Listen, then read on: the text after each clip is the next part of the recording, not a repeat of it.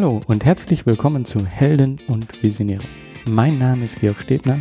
Dieser Podcast ist für Helden und Visionäre und erzählt wahre Geschichten von Menschen, die etwas bewegen. Er zeigt dir Wege zur sinnvollen Arbeit und deiner eigenen sozialen Unternehmung. Diesmal halt die Aufnahme vielleicht ein bisschen, weil ich nehme nicht von zu Hause auf, sondern ich bin noch im Social Impact Lab in Duisburg. Ja, dort hatte ich gerade einen Workshop, der unheimlich interessant war und ähm, dann bin ich nicht jetzt extra noch nach Hause gefahren und habe dort die Aufnahme gestartet, sondern ich äh, nutze hier direkt die Zeit und setze mich hier in ein Büro hin und äh, mache direkt die Aufnahme. Ja, da wir gerade beim Thema Social Impact Lab sind, ähm, vielleicht auch noch eine Anmerkung direkt. Ähm, das Social Impact Lab sucht wieder neue Gründer. Und zwar gibt es das Ankommerstipendium und da könnt ihr euch noch bewerben. Also das Ankommerstipendium sucht noch Leute im Social Impact Lab Duisburg. Ähm, ich werde das in den Links, ich werde den Link in den Shownotes ähm, legen. Schaut einfach mal rein. Ähm, ja, vielleicht lernen wir uns dann persönlich kennen. Und ich kann das echt nur empfehlen. Also ähm, das, was hier geboten wird an Unterstützung äh, für die eigene soziale Idee, für eine Unternehmung, das ist schon echt super ja, so viel sozusagen zum Werbeblock, äh, äh, wobei ich davon nichts habe. Aber ich denke, du, der das jetzt hier gerade hört, ja, du hast vielleicht schon irgendeine Idee oder möchtest eben etwas umsetzen. Ähm, von daher schau dir solche Stipendien an und ähm, guck einfach, was du da mitnehmen kannst. Ja, diesmal ist wieder eine Folge, in der ich mit, jemand, mit jemandem gesprochen habe, und zwar mit Raul Krauthausen von den Sozialhelden. Und die Folge, ja, die wird ein bisschen abrupt enden. Ähm, und zwar ist es so, dass wir dann technische Probleme hatten mit der Aufnahme. Du wirst es merken, zum Schluss äh, ist da so ein Rauschen drin und das war dann nicht mehr so schön. Ähm, das ist aber dann nicht mit einem Mal stoppt das Ende, sondern wir haben dann auch schon echt die ähm, halben Stunde Marke gerissen. Und eigentlich haben wir noch gar nicht richtig angefangen mit dem Gespräch. Hm, deswegen habe ich mich entschlossen, das Ganze in zwei, vielleicht auch drei Teile zu teilen. Ähm, jetzt ist der erste Teil, ähm, in dem Raul so ein bisschen erzählt, wie das denn war, vom Studium und dann ähm, so eine soziale Idee umzusetzen. ich würde sagen, hör es dir einfach mal an und in der nächsten Folge geht es dann eben darum, wie wirklich sich Sozialhelden zu einem Verein firmiert hat. Und an dieser Stelle, ja, sage ich einfach viel Spaß beim Zuhören. Hallo Raul. Hi.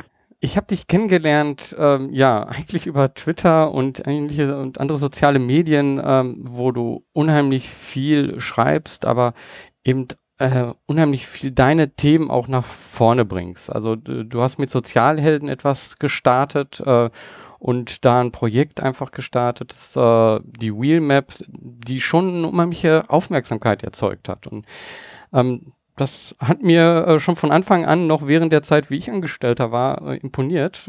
Und vielleicht stellst du dich nochmal vor und ja, dann können wir nochmal äh, auf die Sachen eingehen, die du so gemacht hast. Ähm, okay, ich versuche es mal. ähm, ja, mein, mein Name ist Raul Krauthausen. Ähm, ich komme aus Berlin ähm, und habe ähm, oder sitze im Rollstuhl. Ich habe eine Behinderung und habe mein komplettes Leben eigentlich bis ungefähr meinem 27. Lebensjahr ähm, ein Leben geführt, das, äh, würde ich mal sagen, weitestgehend dem Leben von nicht behinderten Menschen äh, glich. Ähm, ich bin auf eine Regelschule gegangen, auf einen Regelkindergarten. Das waren alles äh, äh, Mischgruppen zwischen ähm, äh, Schülern mit und ohne Behinderung. Und das war für mich das Normalste auf der Welt. Ich habe dann irgendwann mein Abitur gemacht in Berlin und äh, dann vor der Frage, okay, was, was machst du jetzt? Ähm, ich war kein besonders guter Schüler und hatte auch mal die Idee, kein Abitur zu machen. Und meine Eltern haben dann eigentlich relativ äh, klar und direkt mir gesagt, aufgrund deiner Behinderung ähm, ist es jetzt nicht so einfach, sagen wir mal, eine Ausbildung zu machen. Du solltest dir mehr Optionen offen halten, indem du dir zumindest die Möglichkeit offen hältst zu studieren. Und das alles hat meine Mutter in einem Satz zusammengefasst, in dem sie gesagt hat, ähm, du musst nicht das Abitur machen, aber Dachdecker kannst du auch nicht werden. Und ähm, damit war klar, was sie mir sagen wollte. Und dann habe ich mit Ach und Krach mein Abitur gemacht und ähm, mit 3,0, nee 2,9 abgeschlossen. Ist jetzt also wirklich keine Glanzleistung. Und stand dann so vor der Frage, okay, was machst du jetzt nach der Schule? Hm. Und hatte mir dann so ein bisschen die Zeit auch genommen, für mich was äh, äh, ähm, Richtiges zu finden. Ich glaube, ich hatte so ein, ein Jahr irgendwie zwischen Schule und Studium mal Selbstfindung. Und das war auch das Jahr, in dem ich dann anfing, ähm, aus dem Elternhaus auszuziehen, den WG zu gründen, mit Freunden zusammen. Und ähm, die Zeit brauchte ich dann einfach so für mich.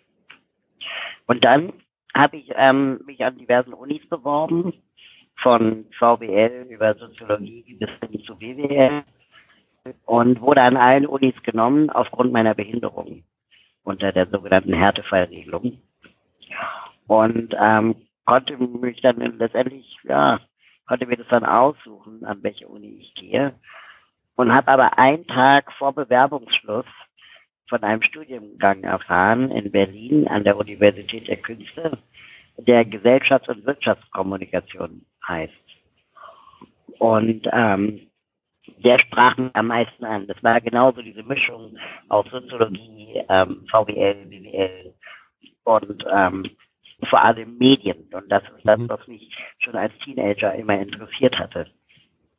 Und dann habe ich mich bei der UDK beworben und wurde da auch genommen und habe dann dort das Studium äh, äh, angefangen. Und ähm, ich war, also das ist so ein, sagen wir mal, ein Studium damals gewesen, noch ein Diplomstudiengang, wo wir sehr stark angehalten wurden, eigene Erfahrungen zu sammeln. Also es war jetzt wenig wissenschaftlich. Es war jetzt, man hat dann viel ausprobiert, man hat viele ja, äh, Kurse, wo man dann mal irgendwie Sachen theoretisch angerissen hat. Aber es ging immer darum, eigene Erfahrungen zu sammeln. Und äh, das habe ich dann halt gemacht. Ich habe dann diverse Praktika gemacht in Werbeagenturen und ähm, habe so angefangen, mich eigentlich mit der Medienwelt äh, zu beschäftigen. Wie, wie ging es dann äh, weiter? Also wie von dem Studium dann ähm, irgendwann hast du dann aber gesagt so ja ähm, ich äh, stelle mich ab also ich gehe jetzt nicht einfach in eine Agentur und äh, arbeite dort oder hast du vielleicht auch eine Zeit lang gemacht äh, aber irgendwann ähm, hast du dann ja die Sozialhelden äh, gegründet wie wie ist es dazu gekommen ja vielleicht nochmal einen Rückschritt ähm, mhm. ich habe dann ganz viel Praktika gemacht und viel in Agenturen gearbeitet und äh, war dann irgendwann Freelancer in so Werbeagenturen. Und ähm, ich habe sehr viel Geld verdient in der damaligen Zeit für einen Studenten und habe mein Studium ewig schleifen lassen. Und ähm, habe, glaube ich, 20 Semester gebraucht für einen 10 Semester Studiengang, ähm, was ein ganz klassischer Langzeitstudent äh, praktisch mhm. macht. Und ähm, habe immer sehr viel ja, ähm, gelernt im, im Beruf. Und ähm, habe aber nebenbei auch immer das Gefühl gehabt im Studium, okay, das ist hier irgendwie alles Plastik. Also wir, wir, wir machen Werbung, ne? wir machen Werbung für Brause, für Autos, für Banken, äh, Energiekonzerne und ähm, das war halt alles aufregend, aber diese Medienwelt muss man auch sagen, ist unglaublich selbstreferenziell. Das heißt, sie haben ihre eigenen Partys, ihren eigenen Preisen, zu ihren eigenen Awards ähm, und die beschäftigen sich unglaublich viel mit sich selbst. Mhm. mhm. Und ich hatte aber immer das Gefühl, da draußen muss es doch noch mehr geben, als wir bauen eine Website, wo Kunden ihre E-Mail-Adresse hinterlassen, damit man sie noch mehr mit Werbung äh, beliefern kann. Und ich fand das irgendwie zu wenig, was man mit dem Internet machen kann. Mhm. Und hatte nebenbei mit meinem Cousin immer so, wir haben viel ähm, als, als Kinder viel Zeit miteinander verbracht und wir hatten immer die Lust, irgendwie ja, was gemeinsam zu machen. Ja, und er war damals Bauchredner und Zauberer. und hat ähm, für die Olympischen Spiele ähm, äh, trainiert gehabt, damals sehr viel Leichtathletik. Und ich war ähm, mitten im Studium und in den Werbeagenturen und wir wollten einfach mal was machen zusammen. Mhm. Und uns war klar, ähm, es soll jetzt aber nicht darum gehen, dass wir irgendwie reich oder berühmt werden, sondern einfach, dass wir etwas am Unternehmen. Und dann ist er ein halbes Jahr nach Berlin gezogen, weil er in Hannover lebt. Mhm. Und wir haben angefangen. Und ähm, wir nannten uns völlig naiv Sozialhelden. Mhm. Weil wir gesagt haben, okay, wenn es nicht um, um äh, Geld geht und nicht um, um, um Ruhm geht, dann können wir ja was Soziales machen. Und ähm, wir hatten die Idee damals, dass wir soziales Handeln MTV-fähig machen wollten. Also wir wollten die Menschen motivieren und begeistern, ähm, äh, sich zu engagieren. Ähm, aber eben nicht mit dem schlechten Gewissen oder mit einem erhobenen Zeigefinger oder mit so Pädagogischen, wo man ständig Leute belehrt, sondern einfach durch, durch Spaß, durch ähm, Leidenschaft, durch Erkenntnisgewinn ähm, die Leute irgendwie motivieren, was zu machen. Ja. Und Vorbild war immer so ein bisschen Greenpeace, ne, wo man viel mit Abenteuer auch assoziiert und mhm. irgendwie auf der Rainbow Warrior irgendwie Wald, äh, Jagdschiffe irgendwie äh, zu Eltern und so, ne? Also auch ein bisschen, sagen wir mal, äh, ziviler Ungehorsam spielte auch bei uns drin, aber es sollte immer um ein soziales Thema gehen. Mhm. Hast, hast, und deswegen, du, ja. ja. Hast du äh, damals, also äh, das klingt jetzt, jetzt man kennt oder vielleicht kennen einige Zuhörer ähm, Sozialhelden, aber damals war das ja eine Idee von dir und deinem Freund. Ähm, haben dann einige euch für verrückt gehalten oder haben gesagt, ah ja, okay, macht ihr da mal, äh, ja, ich sag, ich sag's jetzt mal provokativ, der Langzeitstudent und sein Freund, äh, ja, die werden jetzt Helden. Mhm. Wie ist das gewesen? Ähm, genau so war es. also mein Cousin war ähm, natürlich auch mein Freund, aber irgendwie wir, wir sind Cousins. Mhm. Und ähm, wir ähm, haben natürlich als Kinder auch schon viel äh, äh, verrückte Ideen gehabt und haben irgendwann für uns beschlossen, wir erzählen einfach niemandem davon. Mhm. Wir erzählen nicht unseren Eltern davon, wir erzählen ähm, nicht irgendwie äh, anderen Menschen davon, solange wir nicht sehr sicher sind, ob wir das machen. Und ähm, äh, dann haben wir gesagt, okay, wir nennen uns Sozialhelden, wenn die Internetadresse noch frei ist. So ganz simpel. Ne? Also es war jetzt mhm. kein Konzept dahinter. Und die Internetadresse war frei.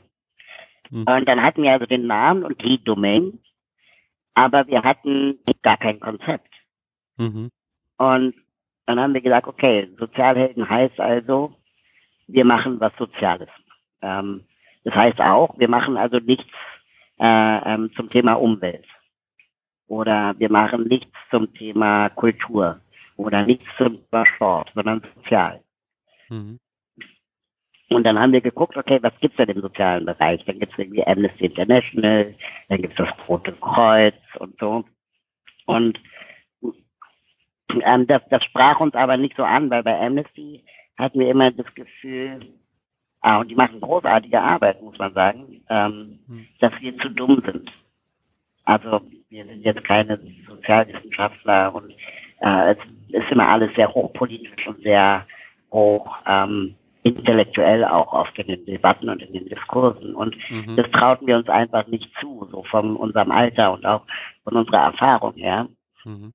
Und beim, beim Roten Kreuz dachten wir irgendwie immer an Blutspenden. Und das war auch nicht das, was wir wollten.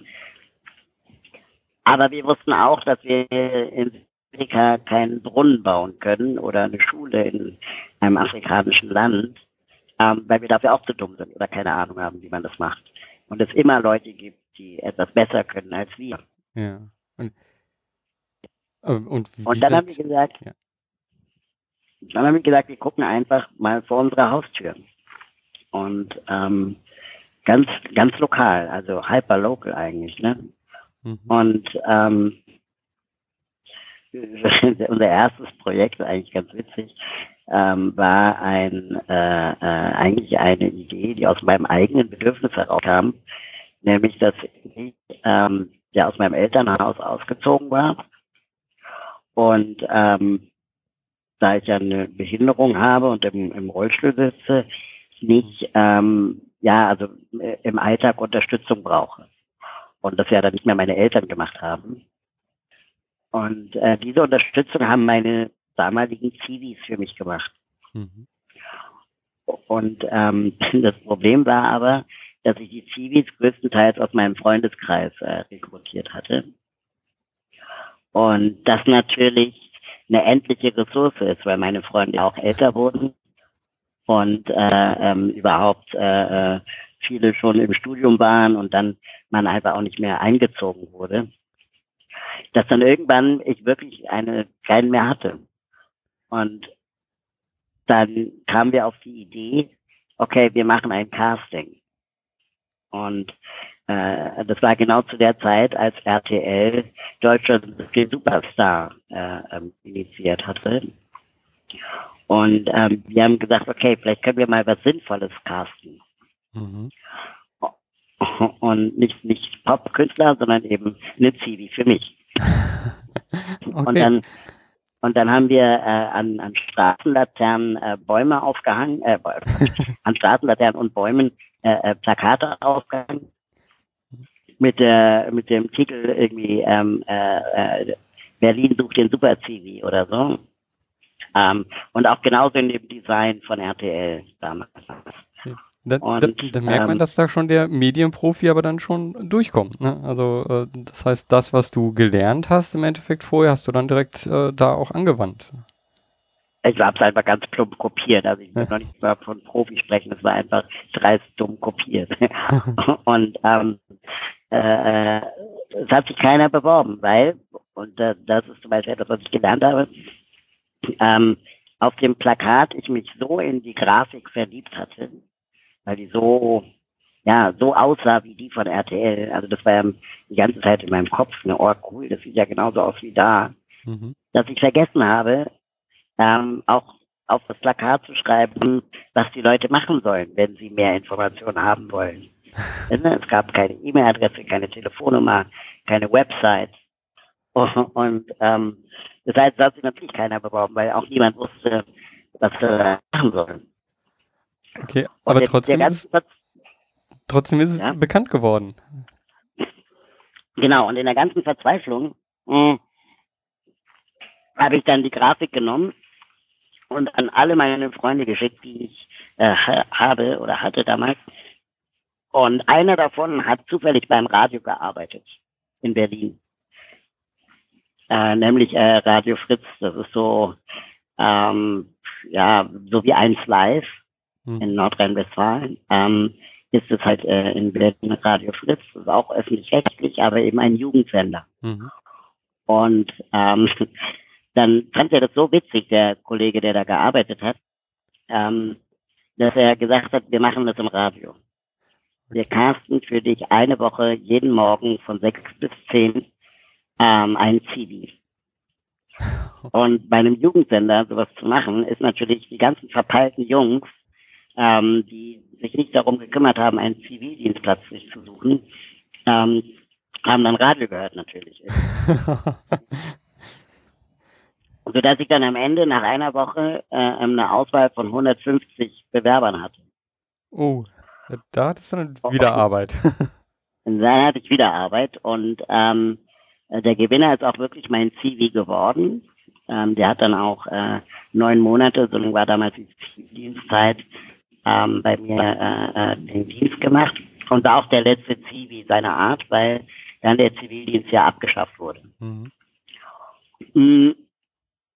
Und das war für uns die Geburtsstunde der Sozialhelden, weil wir gesagt haben, okay, es ist genau das, was wir machen wollten. Wir wollten soziales Handeln ähm, so, so charmant machen, dass sich die Leute bewerben, weil sie die witzig finden, weil sie ein eigenes Bedürfnis haben, zum Beispiel einen Zivildienstplatz finden, ähm, weil es medial vielleicht gerade interessant ist, weil RTL auch, gerade Casting macht und dass das, das Muster praktisch gelernt ist.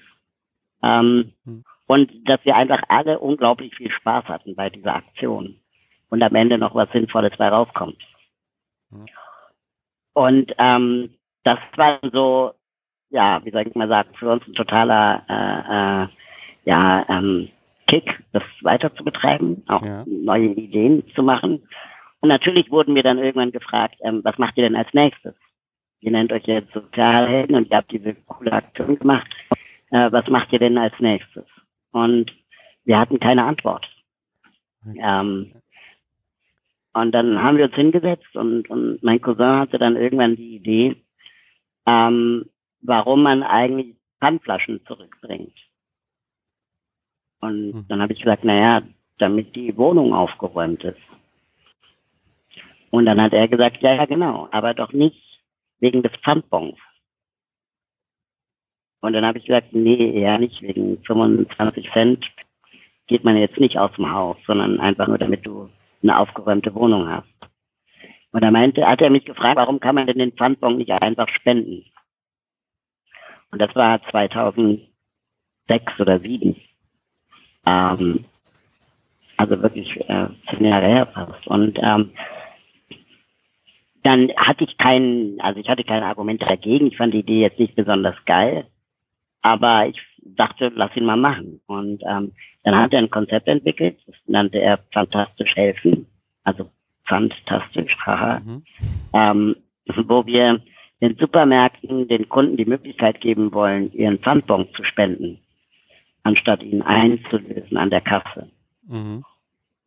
Und ähm, mit dieser Idee haben wir damals beim Wettbewerb mitgemacht von der Jugendzeitschrift Neon, ähm, die gefragt hat, was fehlt auf der Welt?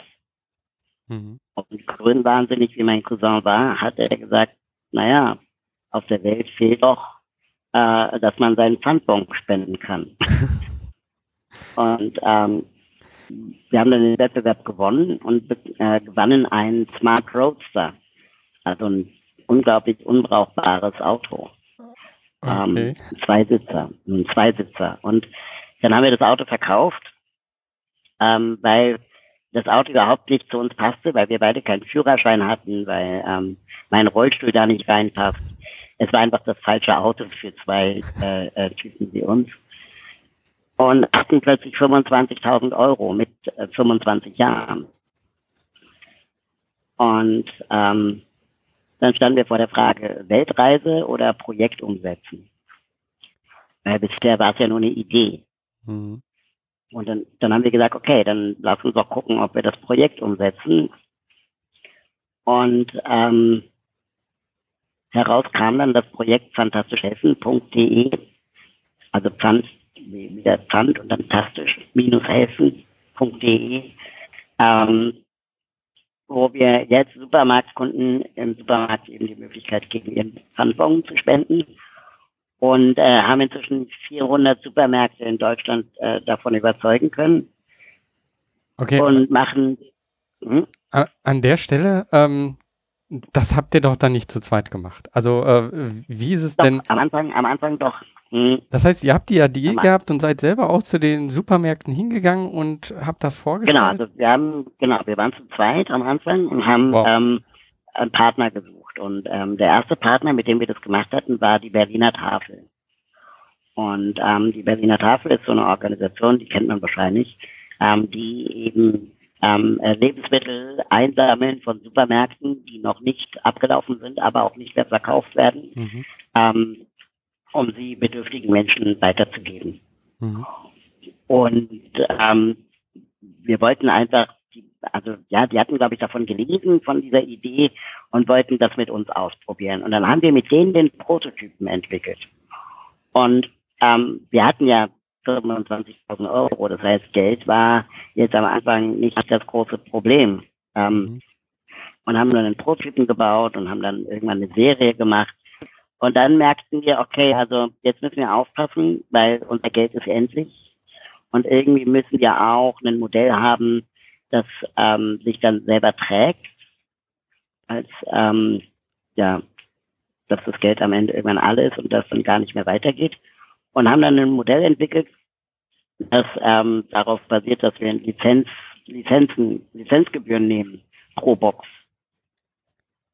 Und also pro, pro ähm, Supermarkt, wo eben Bons sammeln werden in so einer Pfandbox.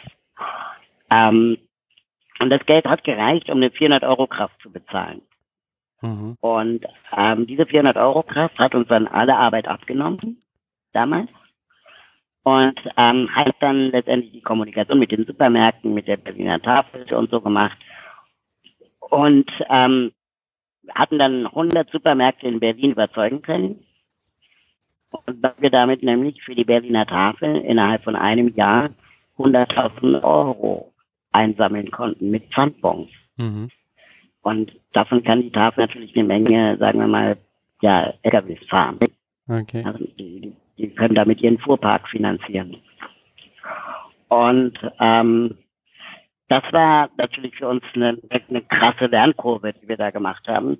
Ich erzähle jetzt gerade in der kurzen Version, ist natürlich noch viel aufregender gewesen, aber einfach nur so vom, wir, wir wussten ja nicht am Anfang, wohin das Ganze führt. Genau, diese, dieser aufregende und, Teil, den, der würde ich mich ein bisschen vielleicht interessieren. Und zwar, ähm, das hört sich jetzt alles so smooth an und dann hatten wir die Idee und dann ging es weiter, aber ja. es gab da doch bestimmt so Situationen, wo ihr gedacht habt, so ja, wir haben jetzt hier das Geld und ist alles schön, aber wo ihr dann selber daran gezweifelt habt, so ja, das also wir wird das wirklich. Genau, an der Pfandidee haben wir vier Jahre gesessen. Ähm, das ist völlig absurd, ne? Also wir haben ähm, eigentlich den, den, den Durchbruch erst 2010 gehabt.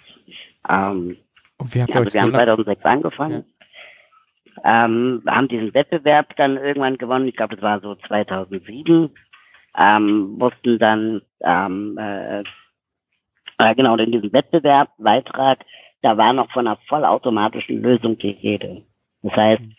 Man drückt Knöpfe im Supermarkt und auf dem Bildschirm erscheint dann, wie viel Geld am Tag zusammengekommen ist und mega aufwendig. Ja.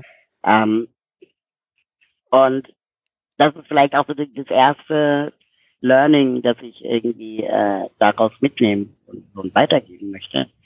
Ähm, wir haben uns so verliebt in die in die in die Technik, dass wir äh, ähm, von ja vollautomatischen Pfandbonken Scannen und Einlösemaschinen äh, da irgendwie rumfantasierten, dass wir gar nicht mehr die Kernidee im Fokus hatten. Und die Kernidee war, Kunde spendet Bon. Hm. Und nicht Kunde drückt Knöpfe und der ganze Supermarkt blinkt, weil jemand einen Bon gespendet hat, sondern einfach Kunde spendet Bon. Das mhm. ist der Kern. Und ob das jetzt automatisch oder analog ist, ähm, ist eigentlich dann erst im Laufe des ähm, Prototypentwicklung äh, entstanden, weil natürlich ähm, äh, äh, wir mit 25.000 Euro jetzt auch nicht 100 Supermärkte voll digitalisieren konnten mit Bildschirm und Knöpfen. Das geht ja auch nicht. Mhm. Da schaffst du vielleicht einen Supermarkt, wenn du Glück hast. Ähm, und deswegen sind wir dann auf eine ganz simple Box-Idee gekommen, wo ich wo man praktisch im Supermarkt so eine Art ja, Sammeldose neben dem Pfandautomaten aufhängt, ähm, wo der Kunde ganz analog seinen Bon einwirft. Und innerhalb von ein oder zwei Wochen kommt dann jemand vorbei, leert diese Box und scannt das an der Kasse ein. Also ganz analog. Da ist auch nichts keine Technik. Ja, war das irgendwo so ein Frustmoment? Ihr hattet euch da so versteift und gesagt, so machen wir das und dann irgendwo. Mega, mega Frust. Ähm, wir haben tausendmal überlegt, ob wir aufhören, ob wir aufgeben. Ähm, und dann ist mir ein Buch in die Hände gekommen ähm, von, von Hansen und Fried. Und ähm, das Buch heißt Rework. Mhm. Und äh, ähm, Rework ist letztendlich so eine kleine Gründerbibel, würde ich sagen, ähm, von den Leuten von 37 Signals, die ähm, das Programm äh, Basecamp und Highrise entwickelt haben, so ein Projektmanagement und Kontaktmanagement-Tool. Und die haben dieses Buch geschrieben. Ja, und das Tolle an diesem Buch ist, dass sie eigentlich mit allen Klischees und Regeln brechen, die man in dieser Startup-Welt, äh, vor allem im Internet, äh, so kennt. Hm. Also sowas wie, ähm, leih dir bloß kein Geld von Investoren oder Banken, hm. ähm, sondern äh, wenn du deine Freunde schon nicht überzeugt bekommst, dir Geld zu leihen, warum solltest du dann einer Bank trauen? Hm. Das ist so deren, deren Aussage. Und ich las dann diesen Satz, wo drin stand, ähm, gibst du vielleicht zu viel Ketchup zu den Pommes? Also kann es sein, dass diese ganze Digitalisierung des Pfandspendeprozesses ähm, einfach zu viel Ketchup zu der Kernidee ist, dass jemand seinen Pfandbon abgeben möchte. Mhm. Und das heißt, die Pommes sind der Bon und der Ketchup ist dieser ganze Zauber mit den Bildschirmen und Knöpfen. Aber mm. an, an der Stelle hattet ihr ja. ja. dann ja auch schon, ähm, Entschuldigung, wenn ich unterbreche, aber an der Stelle hattet ihr dann ja auch schon viel gesprochen und ihr hattet im Endeffekt ja auch schon äh, den Kunden etwas vorgestellt und ihr habt ja die Idee vorher vorgestellt und jetzt auf einmal sagte dann so, genau. Äh, Moment, äh, ja, wir haben uns das nochmal überlegt, äh, wir machen das ja. mal anders. Äh, wie ist das denn war gewesen? im Dialog auch mit der Tafel. Ähm, äh, ähm, die fanden die Idee halt cool und haben dann gesagt, okay, ähm, lass uns mal gucken, wie wir das realisiert bekommen. Ähm, also es war schon im, auch im Trialog, würde ich sagen. Mhm. Die waren auch äh, ähm, äh, sehr, sehr nah bei der ganzen Sache dabei. Und dann standen wir vor der Frage, okay, wie baut man eigentlich Boxen? Wie baut man Pfandboxen, die man im Supermarkt ähm, aufstellt? Und wir, also wir hatten alle keine Ahnung. Ich habe Werbung studiert, mein Cousin war Bauchredner und Zauberer und hat Grundschulpädagogik studiert und äh, unser Kontakt bei der Berliner Tafel, ähm, der äh, war Fundraiser. Hm. Also niemand von uns hatte eine Ahnung von Produktentwicklung. und ähm, dann kam zu einem Tischler und der Tischler sagt, naja, ihr müsst die Boxen aus Holz bauen. Dann geht man zu einem Schlosser und der Schlosser sagt, na natürlich müsst ihr die Box aus Stahl bauen. und dann gehst du zu dem Plastikzieher und der sagt, na, aus Plastik, ist doch klar. Und wie findest du dann die richtige Lösung, als wenn du keine Ahnung hast? Mhm. Und dann irgendwann hat mein Cousin gesagt, okay, wir müssen es anders angehen. Wir, wir ähm, schauen mal nach, ähm, was kostet der Prototyp und was kostet die Serie. Ne, also mhm. die, die, erste Version, die ist am meisten teurer, ist dann die Serie. Und ähm, wir, wir versuchen zu antizipieren, wie viele Boxen brauchen wir in einem Jahr. Ähm, können wir das irgendwie einschätzen? Ähm, brauchen wir drei oder brauchen wir hundert? Ja? Ähm, und so kamen wir dann irgendwann auf das Ergebnis, dass Aluminium das Produkt der Wahl ist. Und haben dann mit einer Berliner Firma, die Aluminium äh, diese Boxen entwickelt, Prototypen bis zu kreieren. Jetzt sind, glaube ich, inzwischen Version 7.0, also mit vielen Verbesserungen. Mhm. Ähm, und äh, unglaublich viel gelernt einfach in der Phase. Also Prototypen, wie, wie funktioniert eigentlich Aluminium, ähm, kannst du das äh, ähm, lackieren, wie hält es, was machst du eigentlich, wenn jemand im Supermarkt ähm, die Box lieber auf der linken als auf der rechten Seite des Automaten haben will. Ähm, ja. wie, wie, ne? Also es gibt viele verschiedene Faktoren, die wir nicht vorher wussten und haben dann die Box nach und nach immer weiterentwickelt. Ja. Und mein Lieblings, äh, meine Lieblingserkenntnis ist, dass ähm, irgendwann dann uns äh, ein Supermarkt erzählt hat, dass äh, ähm, Vandalismus insgesamt in Supermärkten sehr groß ist. Das heißt, manchmal werden da von Kunden ganze Regale ausgetragen, ohne dass es äh, die Verkäufer merken. Mhm. Und ähm, das betraf dann auch irgendwann unsere Pfandboxen, ähm, die dann abgerissen wurden. Mhm. Und äh, oder mit Gewalt einfach aufgebrochen wurden. Und dann dachten wir, okay, wir können jetzt irgendwie dieses Wettrüsten machen, ne? also dass man diese Boxen halt ähm, jedes Mal noch sicherer macht und noch vernietet und verschweißt und keine Ahnung was.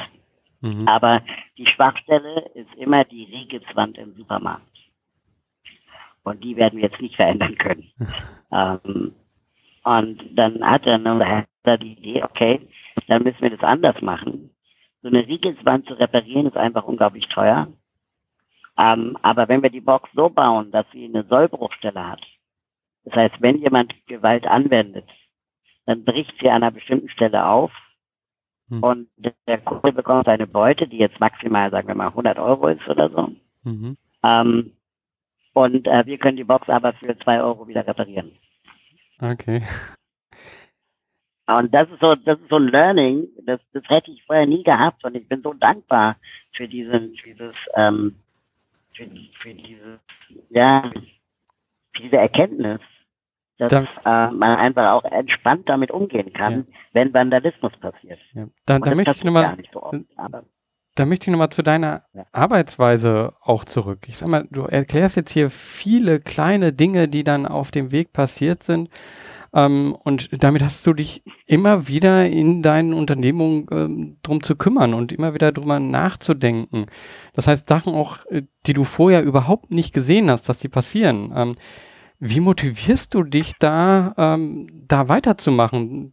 Gibt's, äh, hast du manchmal das, äh, ähm, ja, also vielleicht ja, wie motivierst du dich da, immer wieder weiterzumachen und zu sagen, so, okay, jetzt da schon wieder etwas, womit ich nicht gerechnet habe, aber weiter geht's?